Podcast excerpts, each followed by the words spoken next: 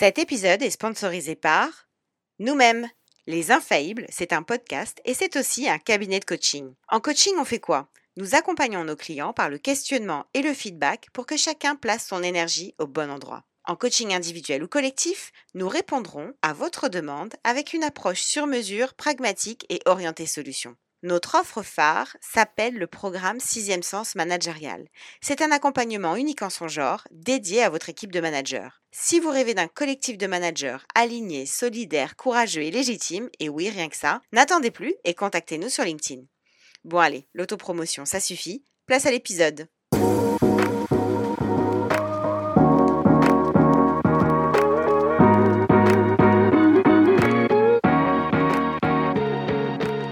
Bienvenue dans Les Infaillibles, le podcast des managers qui se racontent avec authenticité. Nous sommes Sandy Melamed et Estelle Zakarian. Anciennes managers dans la tech et le conseil et aujourd'hui coach en entreprise, nous nous sommes fixés pour mission de résoudre un problème majeur. Que les managers puissent être authentiques et arrêtent enfin d'endosser un costume qui est tout sauf confortable pour eux comme pour leurs équipes. Si comme nous vous pensez que manager est un job à part entière qui n'est pas toujours évident, ce podcast est fait pour vous. Être manager nécessite de se connaître et parfois de vivre des situations qui bousculent. C'est donc pour vous aider à y voir plus clair, mais aussi pour vous sentir moins seul, que dans chaque épisode, un manager vient partager sans langue de bois son expérience du management et ses conseils pratiques pour vous inspirer dans votre quotidien. Si vous aimez l'épisode qui va suivre, partagez-le et mettez-nous 5 étoiles sur Apple Podcast. Vous pouvez aussi nous ajouter dans vos favoris Deezer ou Spotify afin de faire connaître notre émission en lui permettant de remonter dans les classements. C'est un moyen simple et rapide de contribuer à notre mission. En attendant, installez-vous confortablement et c'est parti pour le témoignage du jour. Bonne écoute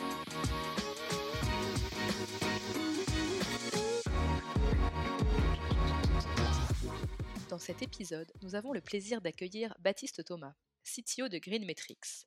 Baptiste est un passionné de la technique et du code. Après plusieurs expériences de CTO, côté Web Agency et SaaS, il a décidé en 2020 de lier ses fortes convictions écologiques et ses compétences techniques pour aider les entreprises à mieux comprendre les enjeux de la pollution numérique en rejoignant Gridmetrics. Baptiste est le premier CTO que nous accueillons au micro des Infaillibles.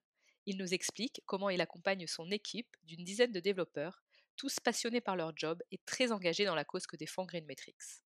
Comment les recrute-t-il? Les fidélise-t-il? Les fait-il monter en compétences? C'est ce que vous découvrirez tout au long de ce témoignage, témoignage dans lequel vous ne trouverez pas de grands discours sur le management, mais juste du bon sens. Au fait, on a parlé de management bien sûr avec Baptiste, mais aussi de stack technique, et on a oublié de demander à Baptiste la définition. Alors, pour ceux dont je fais partie, qui ne sauraient pas ce qu'est une stack technique, c'est la liste de tous les outils technologiques utilisés pour développer et faire fonctionner un programme. Enfin, nous avions très envie de dédicacer cet épisode à Nicolas, un fidèle auditeur des Infaillibles, qui nous a écrit pour nous suggérer de diversifier le profil de nos invités en interviewant des profils plus techniques. Voilà Nicolas, c'est chose faite. On espère que cet épisode te plaira. Hello Baptiste, hello Estelle. Bonjour Estelle, bonjour Sandy. Hello à vous deux.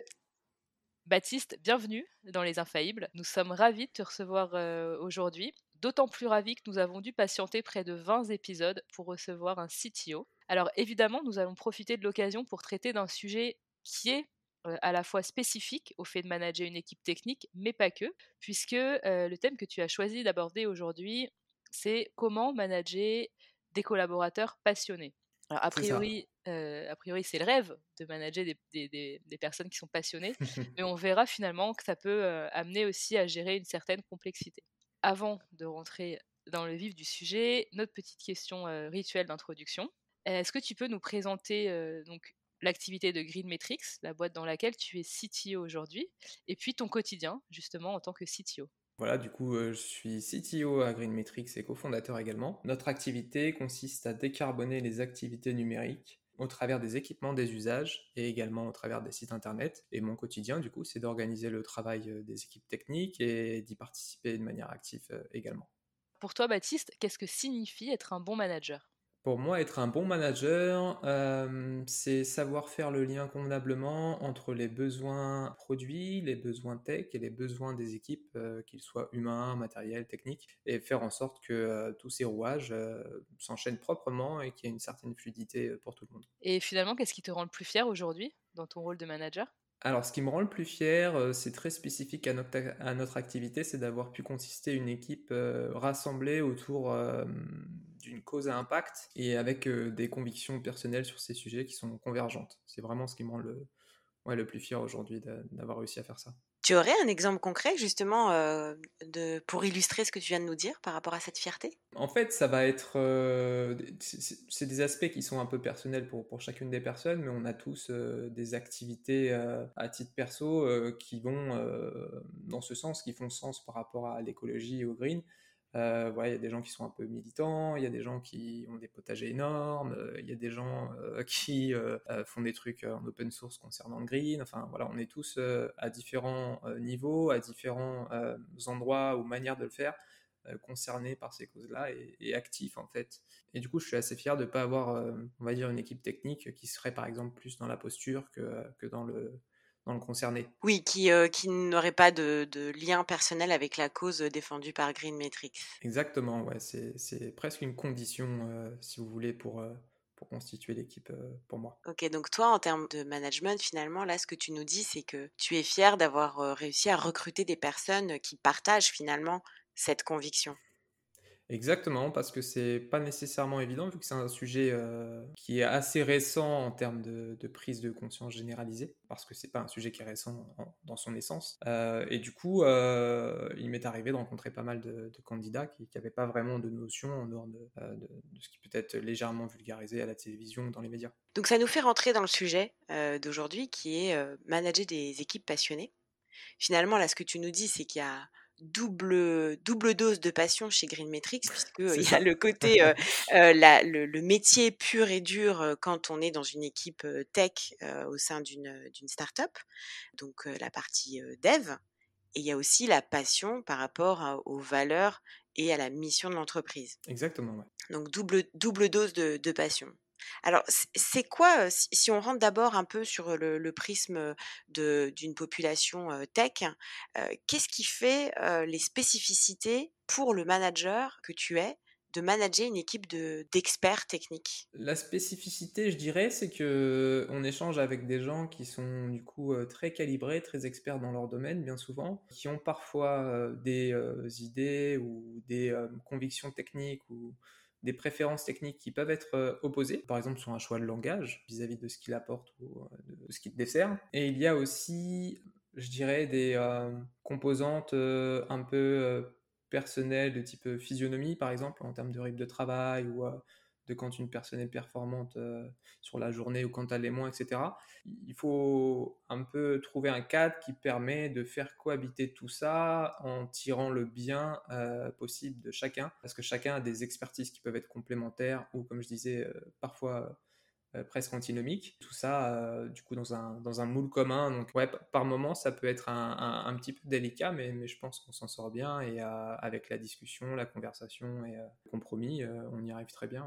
Oui, donc là, en fait, dans ce que tu dis, ce qui rend spécifique ton métier, c'est que déjà, comme tu as des experts techniques, ils ont des convictions fortes techniquement, mmh donc parfois, comme tu dis, antinomique. Et également, tu parlais, tu as dit physionomie, je pense que je voulais dire physiologique, le ah besoin physiologique qui est, non, non, je t'en prie, de, le, de bah, par exemple, il y en a qui sont plus à être hyper opérationnels le matin, d'autres plus tard le soir. Donc, comment tu fais travailler tout le monde dans, dans, le sens commun, quoi, nécessaire au développement de vos projets, j'imagine? Ouais, exactement, c'est ça. pour ça, on a des, des méthodologies plutôt simples qui vont euh, d'être assez tolérant euh, sur, euh, sur les amplitudes horaires, tout en demandant d'avoir un cadre commun en pratique, euh, chez nous, il euh, va y avoir des personnes qui vont euh, commencer par exemple à, bosser sur du code, des features, ce genre de choses à 7-8 heures du matin par exemple, et, d'autres qui vont commencer plus autour de 9-10 heures, et, voilà, certains vont du coup par conséquent terminer plus tôt, d'autres un peu plus tard. On, a du coup un tronc commun qui se dégage entre, entre 10 et 16, 10 et 17 globalement, qui nous permet d'échanger, de s'aider, de demander des, avis, etc., sans pour autant imposer un cadre trop strict qui du coup euh, serait, euh, on va dire, péjoratif à la fois à la qualité euh, de, ce qui est produit et aussi au bien-être de chacun. Quoi. Ce serait contre-productif en fait si tu leur imposais. Ça. Et ça, tu penses que c'est spécifique hein, au métier de dev? Ou est-ce qu'on pourrait dire, est-ce que tu penses que c'est pareil dans toutes les équipes qui sont passionnées, quel que soit le métier? Je pense que doit y avoir des, des, des, transverses dans d'autres secteurs, très, très certainement. Après, je pense qu'on a, nous, l'avantage et la chance euh, de pouvoir s'adapter à ces raisons physiologiques, chose qui n'est pas possible peut-être dans d'autres secteurs, quand bien même ça aurait des, des, avantages en termes de productivité sans doute. On imagine bien euh, voilà, les systèmes T3-8 dans le milieu industriel, etc. Enfin, ça serait c'est pas gérable, c'est des lignes continues, etc. Nous, euh, à notre échelle, comme il s'agit de, de, produire certaines choses sur euh, certains délais, en fait. La finalité de ce qui compte, c'est euh, de respecter les délais qu'on annonce et de livrer les choses euh, quand on les a dites, en fait. Et donc, le point où on n'arrive pas tellement le chemin, en fait, qu'on prend pour y arriver. Et du coup, on a cette flexibilité, je pense, qui est un peu spécifique, mais qui doit se retrouver quand même dans quelques autres secteurs, j'imagine. Et toi, as dû, ça a été compliqué pour toi au départ de, de gérer ces ces divergences de fonctionnement en tant que manager? Tu veux dire ah euh, sur euh, sur les mmh, sur le timing euh, bah, le timing et le, côté antinomique qu'il peut y avoir parfois dans les, choix techniques finalement? Comment tu fais toi en tant que manager? Mmh, Sur le timing, pas trop, parce qu'on a défini clairement un petit peu ce tronc commun comme mandatory. Donc tout le monde tâche d'être là sur ce tronc commun parce que c'est nécessaire pour que les choses se coupent bien. Hein. Dans, le développement, souvent, on a des parties qui s'imbriquent, en fait, qu'on livre chacun et qu'on doit imbriquer. Donc, euh, pas, pas, tellement de difficultés sur ce point euh, tronc commun euh, horaire. Et on va dire plus sur les convictions techniques, les appétences, etc. ça a parfois été un petit peu compliqué d'arriver à faire un choix qui satisfaisait tout le monde. Quand il s'agissait vraiment de, par exemple, de ce qu'on appelle du theory crafting, ce qui va être la manière dont vous allez concevoir un logiciel, quelles vont être les méthodes pour euh, organiser votre code, organiser votre produit, etc. Et il m'est arrivé d'avoir des gens qui pensaient vraiment euh, à des méthodes très opposées et qui étaient très expérimentés sur des méthodes très opposées. Et ça n'a pas forcément été évident de trouver quelque chose d'hybridesque qui convenait aux deux. et aussi au reste. voilà, donc ça, ça peut être les difficultés un petit peu que j'ai pu rencontrer. Et comment t'as fait concrètement, justement? Euh, bah, Il a fallu trancher, euh, j'ai pesé le pour et le contre, et ce qui l'a un peu emporté, c'est, euh, on va dire, un, peu le suffrage, dans le sens où, je pensais que ma décision, qui était un peu hybridesque entre les deux solutions, convenait le plus, parce que la raison principale que je pouvais avancer vis-à-vis -vis de ça, c'est que ça réduisait la courbe d'apprentissage pour des gens un peu plus juniors qui arrivaient. Et du coup, j'ai choisi par conséquence pour cette raison euh, une hybridation entre les, deux théories de, de, Craft. Donc là, ce que j'entends, c'est que toi, en tant que manager, en prenant en compte euh, les avis euh, d'experts, des expertises de chacun, tu as trouvé une solution hybride, mais finalement, as, tu l'as t'as tranché, comme tu dis. Donc, en quelque sorte, t'as un peu imposé aux autres que... il y a certains moments, je crois que t'as pas trop le choix, en fait. Sinon, les, les, les, ça ne se termine pas, en fait. Et le, le mmh. temps passe et il y a des choses à faire, quoi qu'il arrive. Donc, à certains moments, il faut prendre des décisions. parfois, elles arrivent à se prendre naturellement sans, sans vraiment qu'il y ait une, une, intervention. Les gens s'accordent et on, on, te consulte plus pour validation. Et parfois, on, on te consulte parce qu'il y a une situation de, de, de blocage, en fait. Et c'est ce qu'on te demande en fait, c'est ce qu'on attend de toi, aussi bien euh, tes associés ou euh, ta direction si tu es dans une entreprise, euh, on va dire, plus, beaucoup plus grande avec différents étages, et aussi bien tes équipes, c'est que quand il y a des situations de, blocage, tu, bah, tu fasses ton job, à savoir de décider et de prendre la bonne décision pour les équipes et pour le produit. Et comment tu as géré derrière la frustration de cette décision, puisque tu as des gens passionnés? Ça doit être compliqué pour eux d'admettre une décision qui n'est pas celle que eux auraient souhaité. Alors, parce que ça, tu vois, ça peut intéresser, euh, tu vois, ça peut intéresser nos auditeurs, nos les managers qui nous écoutent et qui, euh, qui sont comme toi à devoir décider, mais qui peuvent avoir peur de briser le lien avec des personnes de leurs équipes ou de gérer la frustration derrière que ça va générer.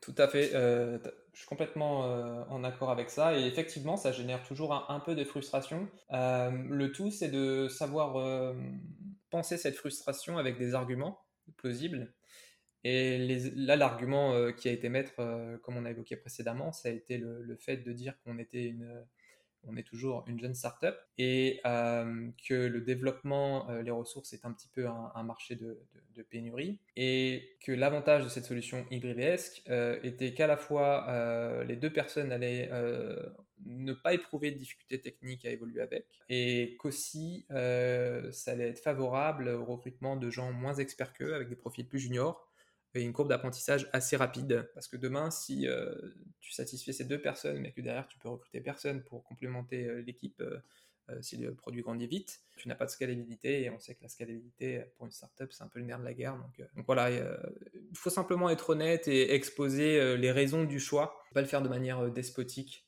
non argumentée, je pense. C'est surtout ça le, je pense, la bonne solution. Moi, ce que, ce que tu es en train de dire, Baptiste, ça me fait penser à une problématique qu'on rencontre régulièrement en coaching de manager. C'est la question, mais comment je fais, à quoi je sers quand j'ai une équipe de seniors?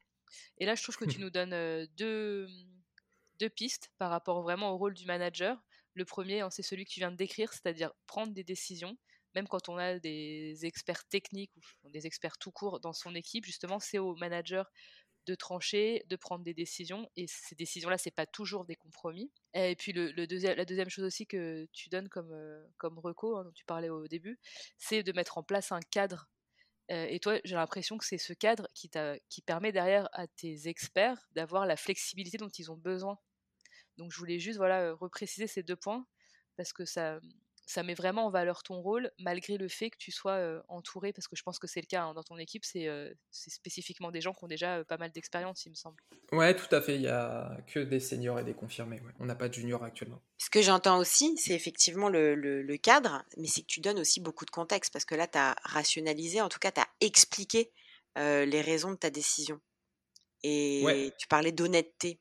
Tu peux nous en dire un peu plus, en fait, l'importance de, donner du contexte, de la transparence et de l'honnêteté quand on est manager? Bah, ouais, de manière générale, je pense qu'il faut être transparent et expliquer ses décisions, les motivations des décisions pour qu'elles soient comprises et, bien perçues. Ça permet aussi, en communiquant éventuellement, d'éviter de mauvaises décisions. Ça m'est déjà arrivé euh, de penser à une typologie de solution pour euh, résoudre un, problème technique, donc c'était une décision vraiment euh, de mon side en m'occupant entre guillemets de mes affaires pendant que les autres étaient sur les leurs. Et en exposant cette décision et cette direction et, et, on va dire les motivations de cette dernière, on a pu échanger et j'ai pu me raviser en fait en me rendant compte euh, que finalement, euh, les idées et les retours euh, aussi bien argumentés que le mien de mes équipes, finalement, amenaient vers une solution qui était encore meilleure. Donc en fait, je pense que la rétention d'informations, que ce soit sur une décision, que ce soit sur spécifier une feature ou un choix, c'est hyper contre-productif. Euh, alors évidemment, euh, il ne s'agit pas forcément de faire de la littérature et d'expliquer euh, tout ce qu'on fait. je parle vraiment de trucs plus macro que, micro. Mmh mais ouais, je pense qu'il y, a beaucoup à prendre en fait en, chacun et que la transparence, ça permet surtout de saisir les opportunités de ce qu'on peut prendre en termes de, de savoir et d'arguments pour faire les bons choix en fait. Parlons du, des aspects, en fait, des principaux challenges que ça implique pour toi d'avoir une équipe de passionnés pour déjà les recruter, les fidéliser et les motiver? Côté recrutement, bien qu'on soit, comme évoqué précédemment, un peu dans un contexte de pénurie sur le marché du développement, on n'a pas éprouvé de grandes difficultés à faire nos recrutements. D'ailleurs, au moment où je te parle, j'ai lancé un recrutement il y a trois jours, je l'ai finalisé en deux. Ah oui. Exploit dans ton, dans ton secteur, en effet, parce que comme tu le dis, ça fait partie des profils extrêmement pénuriques. Ouais, c'est ça. Et je pense qu'on a deux raisons pour ça. La première, euh, c'est le cadre de travail qu'on offre, donc avec euh, du remote, avec de la souplesse euh, sur le cadre horaire dont, je t'ai parlé, et le sujet impact. Ça, pour moi, c'est le, le, premier on va dire le premier euh, côté euh, très, euh, très motivant. Et le deuxième côté motivant, c'est le choix de la stack technique, qui est sympa et qui correspond aux appétences actuelles de la plupart des, développeurs confirmés seniors sur, sur notre secteur d'activité. Quand je dis secteur d'activité, c'est SaaS, web, etc. Mmh. Donc je pense que les deux mis bout à bout fait que probablement euh, qu'on sort dans les, dans les choix, en fait, euh, on, sort en top list quoi, mmh quand, il s'agit de benchmarker les offres pour, un, pour quelqu'un qui, qui cherche un poste. Alors, je, me permets d'aller un tout petit peu plus loin, justement, sur cet aspect mmh de recrutement. Tu vois, là, tu nous dis, bon, bah, le cadre euh, qui fait qu'il y a la flexibilité pour les horaires, etc. Le sujet, euh, on a des passionnés, des gens qui ont des vraies convictions euh, autour de, l'écologie, justement, cette prise de conscience. Mmh Et la stack technique, donc là, on est vraiment sur le côté purement expert. Est-ce que j'ai cette compétence technique Est-ce que c'est le trend du moment Donc, je sais que je vais me développer. Ouais, c'est ça. Mais par contre, tout à l'heure, tu nous as parlé de personnes qui pouvaient parfois avoir des opinions très opposées, antinomiques dans des choix techno. Donc, quand on est passionné, il y a des personnalités enfin, qui peuvent être exacerbées du coup. Donc, toi, comment tu t'assures que quand tu vas recruter des personnes qui fitent avec les différents éléments que tu viens de nous donner, ça va fitter au sein de l'équipe? Alors, en fait, je vais prendre le, cas de, du coup de la dernière personne qu'on a, qu'on a recrutée. Je procède toujours en deux étapes au niveau des, recrutements. Je fais un, premier vidéo call personnel où je m'assure des compétences techniques. Je vois déjà si ça fit avec moi. C'est-à-dire qu'on va pas parler que de choses techniques, on va parler un petit peu de la, vie de tous les jours, ce que la personne a pu faire, ce qu'elle fait, quels sont. c'est un peu bateau, mais c'est hobby, etc. Que j'arrive un petit peu à, à, dire, à imaginer la personne dans son quotidien. Ça, c'est la première étape. Ensuite, je propose un deuxième rendez-vous si sur le plan technique, avec les échanges que j'ai pu avoir pendant le premier, euh, la personne m'a semblé euh, fiable. Globalement, pour être très cru, c'est dégrossir quelqu'un qui gonflerait son CV ou ses compétences techniques pour ne euh, pas perdre de temps. Pas proposer le deuxième rendez-vous si ça ne répond pas à, nos mmh besoins techniques. Et le deuxième rendez-vous, en fait, je convie toute mon équipe technique dans l'entretien. Et c'est juste un échange humain, en fait, où on se parle de tout et de rien et où il y a des questions ouvertes. Donc, il va y avoir des questions sur la stack technique, il va y avoir des questions euh, du coup, c'est entre l'équipe et la personne, ou même euh, des fois on se retrouve à parler aussi entre nous.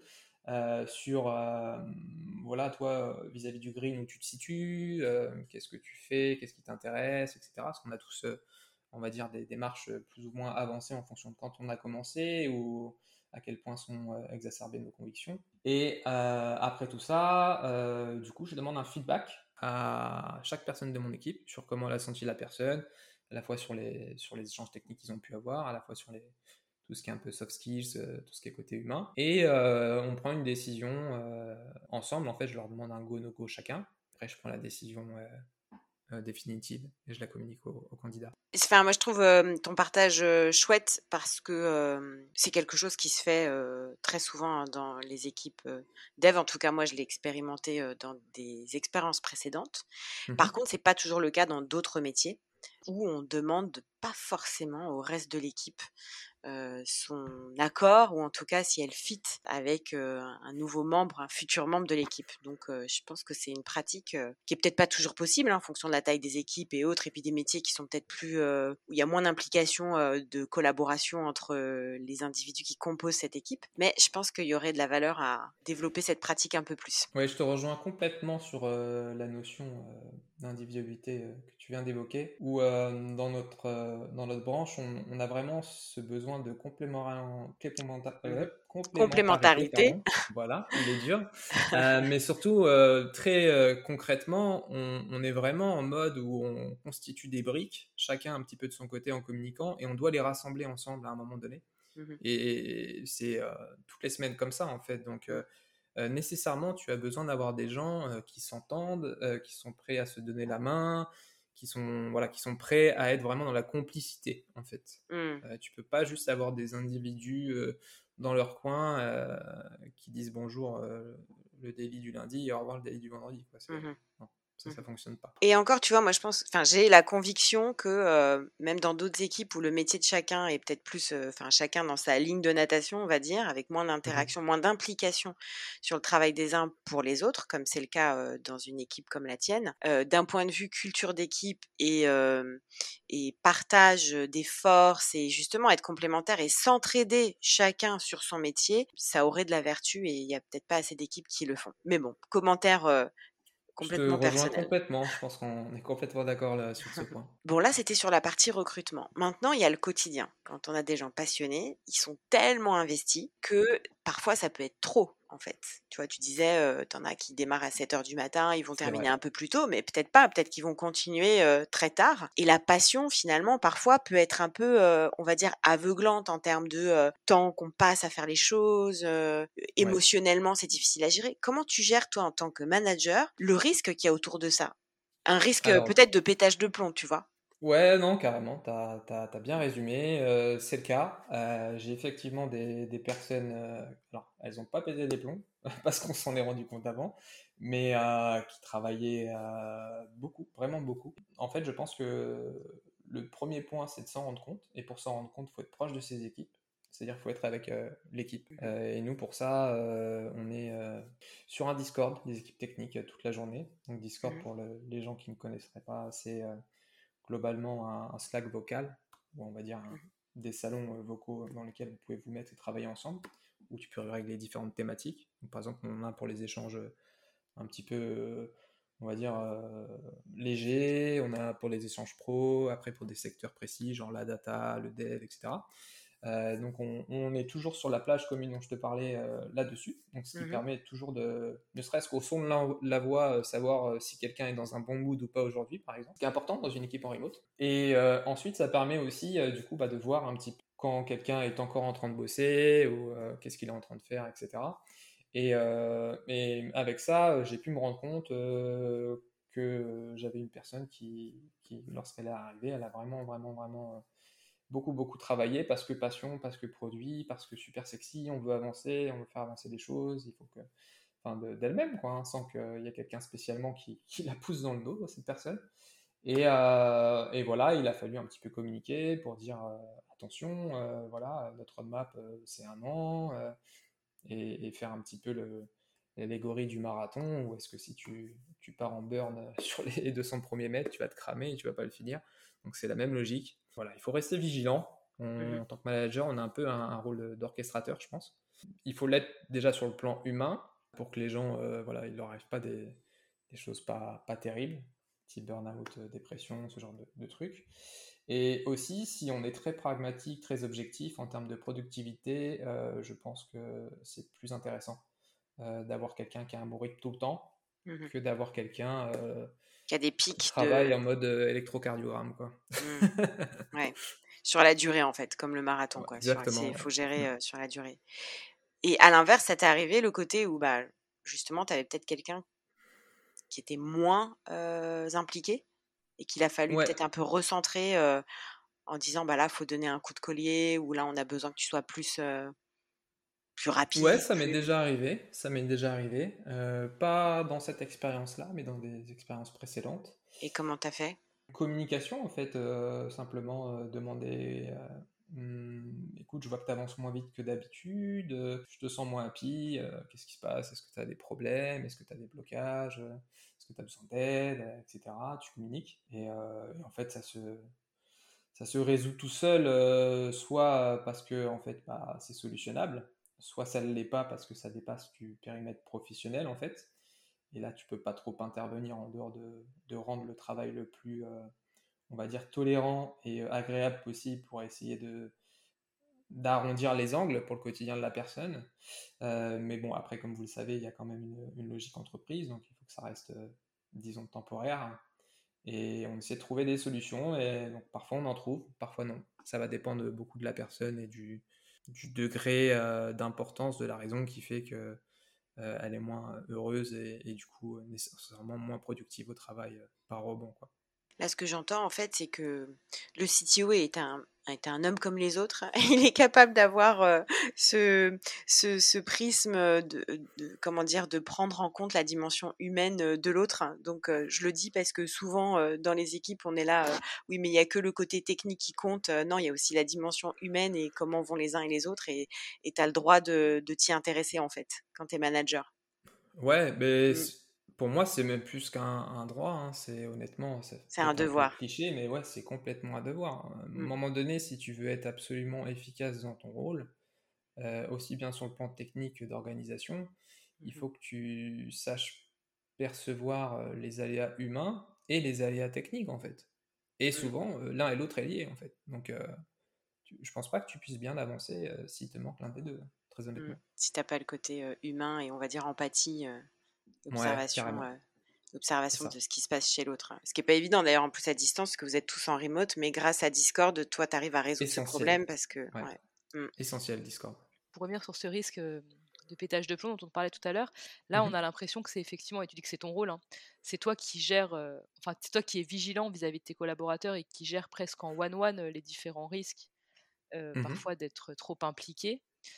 Est-ce qu'il y a aussi une sensibilisation collective? C'est-à-dire, est-ce que c'est aussi des sujets dont vous parlez tous ensemble, des, sujets que vous abordez et, potentiellement sensibiliser tout le monde et que chacun soit vigilant pour l'autre. Enfin, tu vois, est-ce que c'est un sujet qui est posé sur la table, mmh, C'est vrai que maintenant que tu m'en parles, je me rends compte qu'on le fait moins de manière collective, parce que c'est c'est plutôt une initiative que, personnelle où, je vais aller vers quelqu'un et lui en parler par rapport à ce que je vois. Mais c'est vrai que maintenant que tu en parles, je le fais moins de manière collective et on aurait peut-être intérêt à le faire de temps en temps. Euh, ouais, tu as raison. Peut-être qu'on pourra encore améliorer le process là-dessus. Comment tu fais avec des personnes aussi passionnées pour les garder motivées et limiter le, les départs? Parce que comme c'est très lié à, à des aspects euh, tu vois, de technique, je suis hyper bon dans cette stack, j'adore ce que je fais. En même temps, on peut avoir le sentiment qu'une fois qu'ils ont fait le tour hein, du sujet, ouais. comment tu, enfin, ils ont peut-être envie de passer à autre chose, quoi, et découvrir un, autre langage, découvrir d'autres. C'est ça. Il y a plusieurs raisons à ça, selon moi. la première raison va être effectivement que tu es rejoint pour deux appétences, une convictionnelle et une technique. Donc mmh l'avantage, c'est qu'on a cette euh, appétence euh, de la conviction qui, elle, reste, donc qui permet euh, d'avoir une certaine rétention malgré le fait qu'on soit dans un, comme tu disais, un marché de pénurie, mais surtout un secteur où on est habitué et aussi dans les usages d'avoir une rotation élevée en mmh termes au niveau des effectifs. Donc il faut déjà l'accepter hein, comme, une, comme un fait. Ouais, Tu sais que tu vas avoir de la rota quand tu fais du développement. C'est un fait. Pour plein de raisons. Voilà, donc l'avantage, c'est que euh, celle de la conviction nous permet d'être un peu moins euh, élevé en termes de retard que d'autres. Euh, voilà, nous, on a eu deux personnes sur un an qui sont parties, sur 10-15 personnes. C'est pas un niveau de rota très très élevé par rapport à ce que j'ai pu vivre dans le développement. et ce que je fais pour Hum, avoir un, bon niveau de, rétention, bah, déjà c'est que humainement les gens se sentent bien, il y a une très bonne ambiance. Euh, le côté Discord, le côté remote, le côté aménagement, tout ce qui va correspondre aux conditions de travail à l'échange humain euh, permettent euh, à la personne de se sentir bien, du coup. Et je pense, je pense pas trop m'avancer en me disant que la plupart de mes équipes n'ont sans doute même pas pensé à, à partir. Ensuite, euh, je pense aussi qu'il y a le sujet qui n'est pas un tabou de la situation financière, où bah, il faut rémunérer convenablement ses équipes. Il faut les récompenser aussi, euh, sans que ça vienne d'elles. Euh, être proactif sur ces sujets-là je me fais un tout petit peu. Enfin là, il y a l'avantage entre guillemets que tu es co-founder. Euh, ouais. donc ah tu as un pouvoir de décision. Tu vois voilà. Mais alors tu vois, je me dis le manager qui est dans une organisation plus vaste, c'est pas lui qui a la main sur ces leviers-là. Euh, qui sont en plus des, des, leviers externes en fait. Là, on est sur des, des, collaborateurs qui sont passionnés et motivés parce qu'ils ont techniquement en fait, ils ont une passion pour leur métier pur tu vois? Et bah, ça peut être vrai dans d'autres métiers aussi. et du coup, quand tu es manager sans avoir la main sur des facteurs comme ça, des leviers de motivation externe, quels conseils tu pourrais donner justement pour garder tes collaborateurs motivés? Mmh. Si tu en as, hein, tu n'as peut-être pas de conseils. Mais... Bah, je dirais déjà toujours garder une stack qui est attirante, c'est-à-dire rester sur quelque chose qui vient vieillir et et ne pas. Euh, alors, c'est toujours entretenu, mais euh, par exemple, concevoir un produit et rester 10 euh, ans sur la même stack et le même versionning et les mêmes choses et que les gens se lassent en fait. Donc, toujours laisser du temps pour que les choses puissent être mises à jour, que la stack puisse être rafraîchie et aussi, du coup, laisser le temps aux gens de, de, comment, de, de s'auto-former, laisser un petit peu de, de temps libre quand c'est possible quelques heures par semaine où les gens euh, peuvent, euh, peuvent s'auto-former avec euh, des choses. moi, je le fais à titre personnel avec, par exemple, parce que quand on est manager, il faut aussi. et CTO, il faut être aussi bon que ses gars, si ce n'est plus. Quand je dis ses gars, c'est ses gars et ses dames, évidemment. Oui. que globalement, on va laisser du temps. et je le fais à titre personnel avec, j'utilise par exemple Udemy, que je trouve très bien fait. Mmh et d'autres outils pour m'auto-former, soit me mettre à jour sur des choses, euh, soit carrément apprendre de zéro des choses euh, que je n'ai jamais vu jusque-là. Donc, euh, voilà, euh, laisser du temps aux gens un petit peu. Alors tu vois, moi je, je, je, je note hein, parce que je pense que c'est pas lié que à des métiers où il y a une compétence technique dev à faire, mais dans d'autres métiers techniques, tu, les commerciaux c'est technique, le marketing, le growth c'est technique mmh aussi, et il y a des nouveautés, il y a plein de choses différentes. Dans, en termes de back office aussi, il y a plein de métiers qui peuvent, qui nécessitent en fait de se renouveler. Et j'entends deux choses finalement. Tu dis c'est laisser du temps aux collaborateurs de s'auto-former, donc de découvrir d'autres choses, et leur laisser aussi et permettre en fait de se renouveler. Donc là, tu parlais de la stack techno en la faisant évoluer, mais ça peut être vrai dans d'autres métiers en fait. Comment on fait pour se renouveler Et je trouve ça bien parce que en fait, ouais, pour moi, je vois ça comme deux deux aspects importants. Là, tu disais que toi, tu utilises à titre perso Udemy, mais je suis sûre qu'il y a plein d'autres choses. Et comment en fait le manager laisse du temps à ses collaborateurs pour réfléchir et trouver d'autres choses, innover, prendre des temps de respiration pour se renouveler et se remotiver. quoi. Mmh c'est ça. Bah, mmh, globalement, tu peux choisir des créneaux. Hein. Tu peux définir deux heures le jeudi, trois heures le jeudi, ce genre de choses pour dire c'est ton temps. en tout cas, que la boîte te, te, permet de prendre. Après, souvent, ils le font d'eux-mêmes, tu vois, de manière personnelle, parce que, comme on disait, on parle de passionnés, donc c'est des gens qui veulent apprendre, en fait. Et comme toute personne qui veut apprendre, si tu la freines, tu la frustres. Et si tu la frustres, euh, évidemment, ça se ressent à la fois humainement et aussi sur le plan de la rétention. Souvent, on dit oui, il faut laisser du temps euh, aux gens de se former, donc on va leur donner, euh, on va leur mettre à dispo des MOOC, par exemple, mais la réalité, c'est mmh qu'ils n'ont pas de temps pour, pour prendre connaissance de ces MOOC. Vous, concrètement, vous leur laissez vraiment une plage horaire sur laquelle ils peuvent se former chaque semaine ou chaque mois? Alors, euh, je vais être très transparent. Euh, au début, on le faisait. Euh, et comme tu disais, rattrapé par la roadmap, rattrapé par le produit. Donc, ça s'est un peu perdu. mais c'est quelque chose que je veux rétablir de manière formelle pour la rentrée. Et il y avait un autre levier de motivation qui est, qui est assez complémentaire de la formation. Tu nous avais parlé quand on avait préparé l'interview de mmh laisser du temps aussi pour des side projects parce que c'est aussi une façon de motiver, en l'occurrence les techs, mais Aujourd'hui, c'est une façon de donner du sens à, plein de gens et pas que, dans, pas que les, experts techniques. Tu peux nous parler un peu de, de ça? Comment tu fais pour encourager tes équipes à, du coup, alors pour un side project, du coup, c'est un, projet qui n'est pas le projet professionnel pour lequel ils sont rémunérés dans ta boîte? Yes, complètement. Et je vais te donner mon point de vue là-dessus, en fait, c'est que on parlait de Udemy, l'auto-formation, etc. En, fait, euh, ça, c'est euh, la partie théorique. Et toute théorie, je pense qu'à un moment donné, tu as besoin de l'éprouver et de l'appliquer pour euh, pouvoir, on va dire, progresser dessus et l'expertiser dans le temps. Sur le plan technique, ça se traduit par des projets side, le plus souvent. C'est-à-dire que tu vas mettre en œuvre ce que tu as appris de manière théorique et tu vas l'appliquer et souvent tu vas avoir plus ou moins de décalage. Tu vois, toujours comme un cours, quoi, de, un cours comme tu peux avoir à la fac ou autre, tu vois.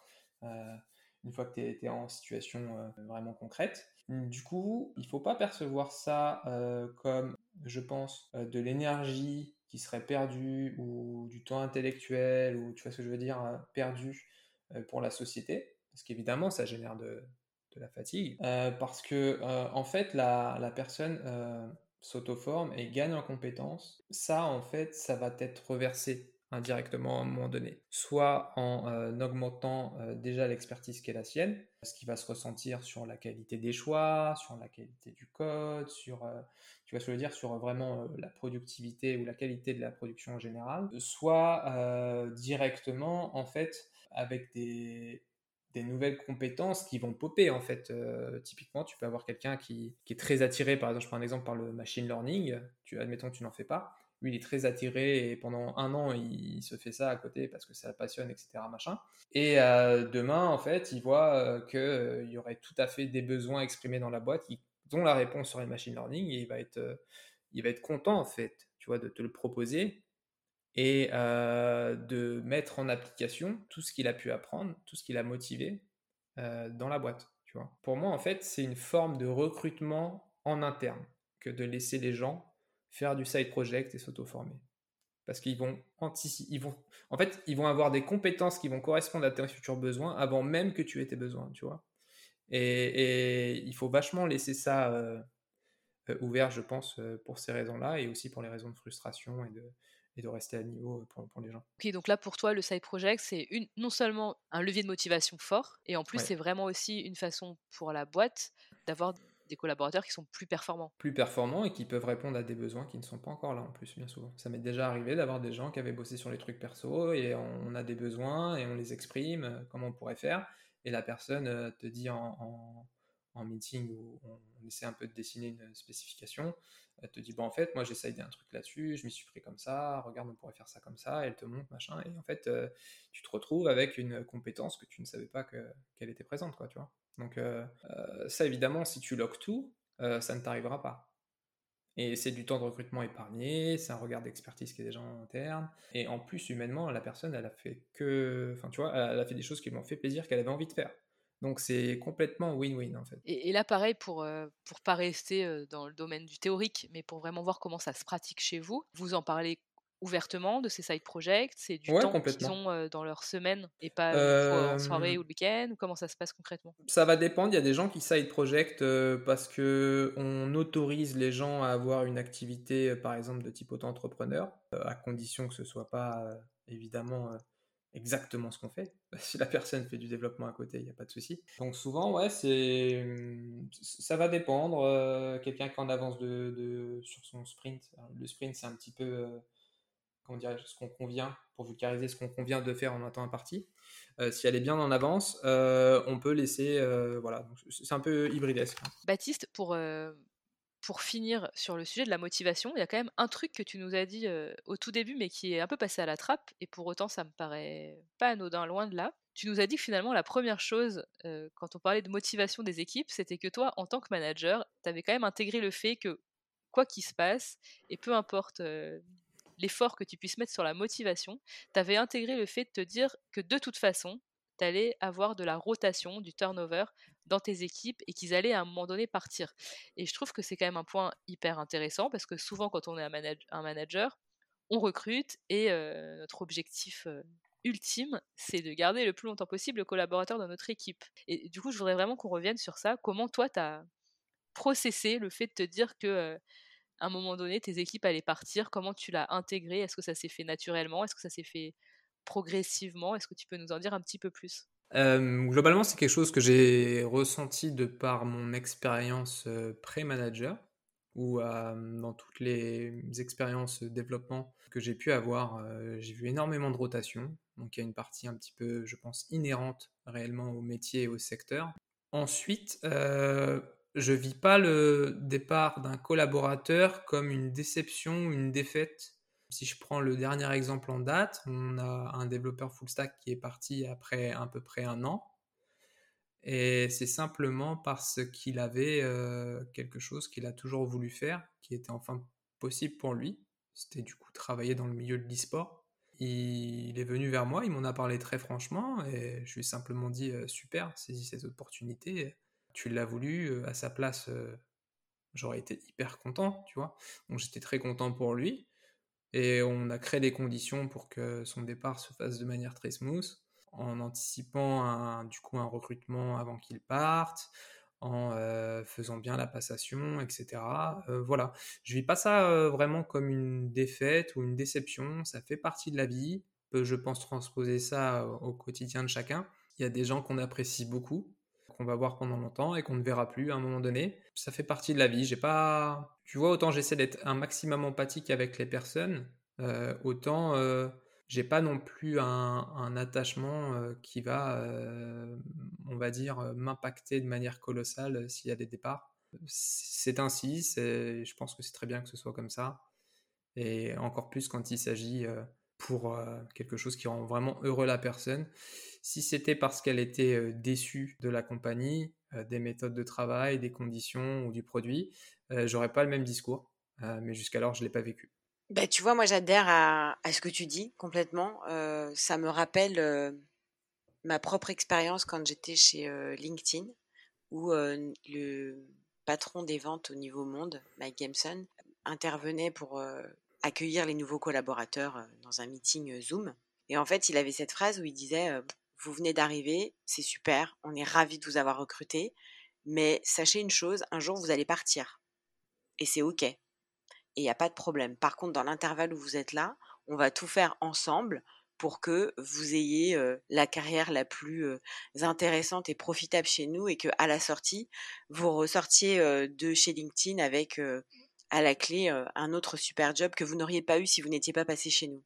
Donc il y avait ce côté où on te décomplexait tout de suite, on te posait le débat en disant il n'y a pas de problème, un jour tu vas partir de la boîte. Et je trouve Mmh. que ça fait vachement de bien en fait de, de l'entendre et de se le dire parce que on est là sur une alliance qui est plus saine que de faire croire à une fidélité qui n'existe plus franchement dans le monde de l'entreprise aujourd'hui. C'est ça, et puis euh, les discours peuvent être culpabilisants parfois Oui. quand tu es dans l'exacerbis de, de, la fidélité. euh, un contrat de travail, ce n'est pas un mariage, me semble-t-il.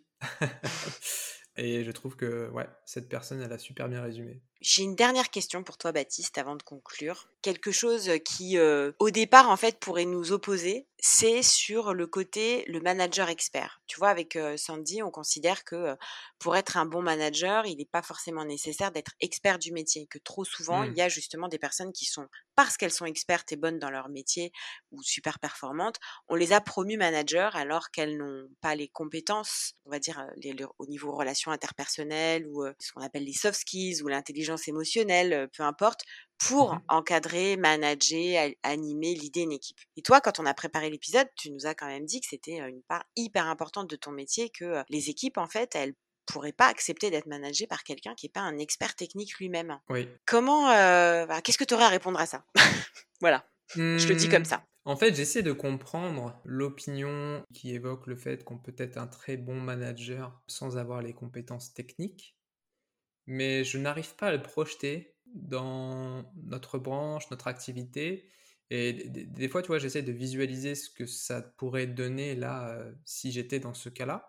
Et je vois plein de décisions que je ne pourrais pas prendre correctement. Euh, je verrais plein de situations où je ne pourrais pas recadrer à temps les choses. Du coup, peut-être que ça peut marcher, mais je ne suis pas certain que ça puisse marcher aussi bien. Euh, voilà, je vois vraiment des situations où, euh, où concrètement tu pourrais laisser partir un développeur dans une direction qui n'est pas la bonne sans t'en apercevoir et te prendre, euh, je sais pas, 2-3 mois de prod dans les dents parce qu'au final euh, ça ne fait pas l'affaire. Alors peut-être que ça va faire l'affaire par rapport à ce qui a été spécifié, mais peut-être que dans 6 mois, 9 mois, avec des notions plus poussées liées aux performances, liées à la scalabilité ou ce genre de choses, Mhm, tu vas te casser les dents en fait. mhm. Et, et j'ai l'impression de voir beaucoup de startups qui vivent ces difficultés. Et de ce que j'ai pu voir aussi en discutant euh, avec différents BA, Business Angel, VC, etc., il m'a semblé que de plus en plus, il était demandé, parce que souvent dans les cofonds, il y a un CTO, d'une part, et que cette personne soit euh, hands-on, c'est-à-dire Mhm. compétente techniquement.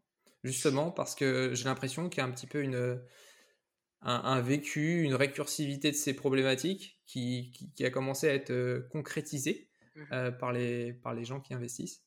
Et, c'est palpable maintenant, et je pense qu'ils essaient euh, d'éviter euh, ces situations-là par anticipation.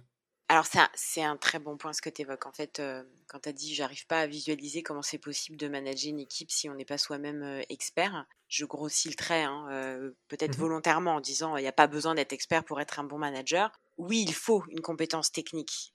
Peut-être que le point, c'est de dire plutôt technique, quel que soit le métier, de dire on n'a pas besoin d'être le meilleur, d'être le plus Ah oui. expert, tu vois? Je pense qu'il y a Mm. de ça, que trop souvent, on a pris le meilleur, le top euh, performeur, le top expert pour devenir le manager en pensant que c'était tout à fait normal comme continuité. Et finalement, il n'a pas les compétences lui permettant de manager d'autres Hmm. personnes. Mais tu as raison, effectivement, il faut quand même connaître un minimum chacun des métiers parce qu'il y a des spécificités au métier qui font que. Mais du coup, si on ramène ça, donc toi, dans ton rôle aujourd'hui, tu dois prendre des décisions et ta connaissance euh, technique, elle est importante. Mais comment tu fais quand même pour rester à un niveau d'expertise qui te permet d'être dans un dialogue avec tes équipes où ça a du sens, tu vas pouvoir prendre des décisions sans passer tout ton temps finalement à être développeur comme eux, mais aussi à, à pouvoir incarner ton rôle de manager où tu peux pas avoir autant de temps qu'eux à, à développer par exemple. Oui.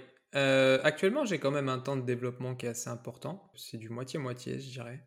Alors, c'est fluctuant, et des fois, ça va Mhm. être 75-25 en fonction du besoin, dans un sens ou dans l'autre, sur une semaine. Euh, donc, ça me permet de, de rester euh, à jour. Ça me permet aussi de suivre euh, tout ce qui avance, tous les commits de mes collaborateurs, de, review un peu le code, de voir les choses, de valider les choses ensemble. Pour revenir à ce que tu disais sur le, le, meilleur, effectivement, je pense que ça serait un mauvais choix que de prendre uniquement le meilleur technique. Il faut que tu aies le meilleur compromis entre euh, l'humain, l'empathique, le leadership et le technique. Mmh voilà. Euh, c'est ces deux scores, si je peux dire ainsi, euh, cumulés plutôt que l'un ou l'autre. Bon, à mon sens, c'est un.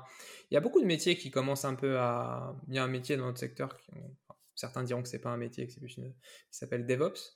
Et c'est une hybridation de deux métiers un peu initialement. Mmh en fait, pour moi, le, le CTO, c'est presque ça maintenant. C'est une hybridation entre un bon manager et un bon expert. Et tout de suite, si te manque un des deux bouts, euh, je pense que tu t'en aperçois rapidement. Merci Baptiste. Euh, bah, merci euh, Sandy, merci Estelle. Attends, attends Baptiste, on n'a pas fini. ne sois pas pressé de nous quitter. Déjà, on va se permettre de, conclure sur le thème du jour et je vais tenter de le faire en étant le plus fidèle à tout ce que tu viens de nous partager, avec beaucoup de pragmatisme, de simplicité. Alors, au départ, tu nous as donné quelques conseils pour manager une équipe senior. Donc, je retiens la flexibilité. Et finalement, ce qui permet la flexibilité, c'est aussi le fait de mettre en place un cadre commun. Tu nous as parlé de ta capacité à prendre des décisions quand il y avait potentiellement des fortes convictions qui s'opposaient dans l'équipe, et puis de la transparence et le fait d'expliciter systématiquement tes prises de décision. Et puis ensuite, nous sommes revenus sur la complexité finalement que pouvait aussi présenter le fait de manager des personnes passionnées et là, il y a deux choses qui sont ressorties. La première chose, c'est ton rôle de manager à finalement gérer le risque d'un surinvestissement de la part de tes collaborateurs. Et pour ça, tu nous as dit être vigilant par rapport à ça. Et puis faire en sorte d'être systématiquement au plus proche de tes équipes, malgré le fait que vous soyez à distance. Et puis on a ouvert aussi ensemble une piste qui est celle de sensibiliser en collectif tes équipes sur le, sur mmh. le sujet. Et ensuite, tu nous as expliqué que un deuxième, une deuxième complexité, c'était aussi d'être capable de garder motivé tes équipes. Et là, tu nous as dit que la première chose, c'est que toi, personnellement, tu avais intégré le fait que de toute façon, tes équipes allaient partir à un moment donné et que ça faisait partie du jeu. Et que finalement, pour toi, ce qui était important, en tout cas, c'était qu'elles partent, mais pas pour les mauvaises conditions. C'est-à-dire pas parce qu'elles n'avaient pas Exactement. fait ce qu'elles avaient à faire au sein de ton entreprise. Tu nous as dit que pour garder motivé tes équipes, évidemment, bah, il y avait le, fait que tu travaillais sur un sujet à impact, enfin que tu leur proposais en tout cas de, de, s'investir dans une boîte qui avait un impact fort. Il y a tout le cadre que vous leur offrez, notamment avec la flexibilité et le remote. Tu nous as parlé de récompenses, de rémunération, et puis tu nous as aussi dit que tu leur laissais du temps pour se former et pour avoir des side projects donc des projets à côté de ce que tu faisais chez Green Matrix. Est-ce que j'ai été fidèle à ce que tu Ouais, très très bien. Et je me rends compte que j'aurais pu évoquer d'autres points aussi. Est-ce qu'il y a un point un petit peu... Ouais, il y en a un, peut-être, c'est l'horizontalité. Mes équipes, mes collaborateurs et collaboratrices interviennent directement dans la conception du produit. On leur demande leur opinion euh, sur les points PO, on fait participer tout le monde. Donc euh, ce, niveau d'horizontalité aussi permet d'être euh, très motivé, mais très inclus dans le processus. Ça permet de ressentir qu'on fait partie de quelque chose et qu'on n'est pas une sorte tu vois, d'exécutants dont on attend un livrable et, euh, whatever, quoi. Donc euh, ça aussi, c'est quelque chose euh, d'important, je pense, et je pense que ça aide aussi à, limiter la rotation. Bien que ce soit pas la, raison que ce soit fait ainsi, mais c'est une conséquence positive. Pour terminer, nos trois questions rituelles de fin, est-ce que tu aurais un conseil à partager pour un manager qui démarre? Ça va être assez simple, c'est reste toi-même. la posture, ça marche pas. Euh, soit à l'écoute, soit humain. Oublie pas euh, ce que tu faisais avant. Tu parles sans doute avec des interlocuteurs qui font la même chose. Et corrige ce que tu n'as pas aimé et appuie sur ce que tu as aimé lorsque tu n'étais pas manager. Alors justement, tu parles de corriger ce que tu n'as pas aimé. Toi, est-ce qu'il y a une chose que tu ferais différemment si tu devais regarder ton parcours de manager dans le rétroviseur? Difficile. Comme ça, j'arrive pas à te répondre, très honnêtement. J'arrive pas à te répondre. Euh, Ok, bah ne, me réponds pas. Et passons à la troisième question. Euh, est-ce que tu aurais euh, une ou plusieurs sources d'inspiration pour les managers qui nous écoutent à partager? C'est-à-dire plutôt une personne ou... Ce que tu euh veux, un livre, un podcast, une vidéo, une personne connue, pas connue Pas tellement, en fait. c'est plus... J'essaie de faire ce qui me paraît juste, en fait. C'est le seul la seule ligne directrice en fait. Finalement, il n'y a pas. C'est plus des convictions personnelles après, euh, vraiment sur, euh, sur être juste et essayer d'être quelqu'un de bien, quoi, avant tout. Comme je vois que t'aimes pas trop nos questions de fin, si tu veux, je t'en propose une spécialement pour toi. Est-ce qu'il y a une... On profite d'avoir un CTO à notre micro. Est-ce qu'il y a une fausse croyance? Qu'on peut avoir sur les équipes tech que tu aurais envie de déconstruire au micro des Ouais, on n'est pas nécessairement des mecs associables ou des nanas associables. ça peut être le cas, hein, comme partout. C'est vrai qu'on passe beaucoup de temps derrière l'ordinateur, mais ouais, n'hésitez pas à inclure les devs dans tous vos dans toutes vos sorties, dans tous vos events, etc. En fait, la plupart du temps, c'est des gens hyper cool qui sont parfois un peu plus timides que les autres. Euh, mais bon, c'est pas non plus une glace imbrisable et, derrière, souvent, il y a des très belles personnes. Donc, n'hésitez pas à être avenant avec les développeurs. Voilà, ne les mettez pas de côté. En tout cas, je pense que pendant toute cette interview, tu as incarné cette conviction que tu viens de nous exprimer. Merci. Et en tout cas, un grand merci à toi, Baptiste, de nous avoir partagé tout, ton vécu de CTO pendant presque une heure. Merci beaucoup, c'était un, vrai kiff de pouvoir parler de tous ces sujets ensemble. Mais nous aussi, on a bien kiffé. Merci beaucoup, Baptiste. À bientôt. À bientôt. Bye bye. À bientôt. Cet épisode vous a plu? À vous de jouer maintenant. Pour cela, rien de plus simple. Ajoutez-nous dans Apple Podcasts, Deezer ou Spotify dans vos émissions préférées. Mettez-nous un like ou un commentaire sur les réseaux sociaux. Et surtout, si vous voulez une équipe de managers au top dans votre boîte, demandez à votre RH de nous appeler et partagez notre épisode avec vos collègues. À bientôt sur les Infaillibles.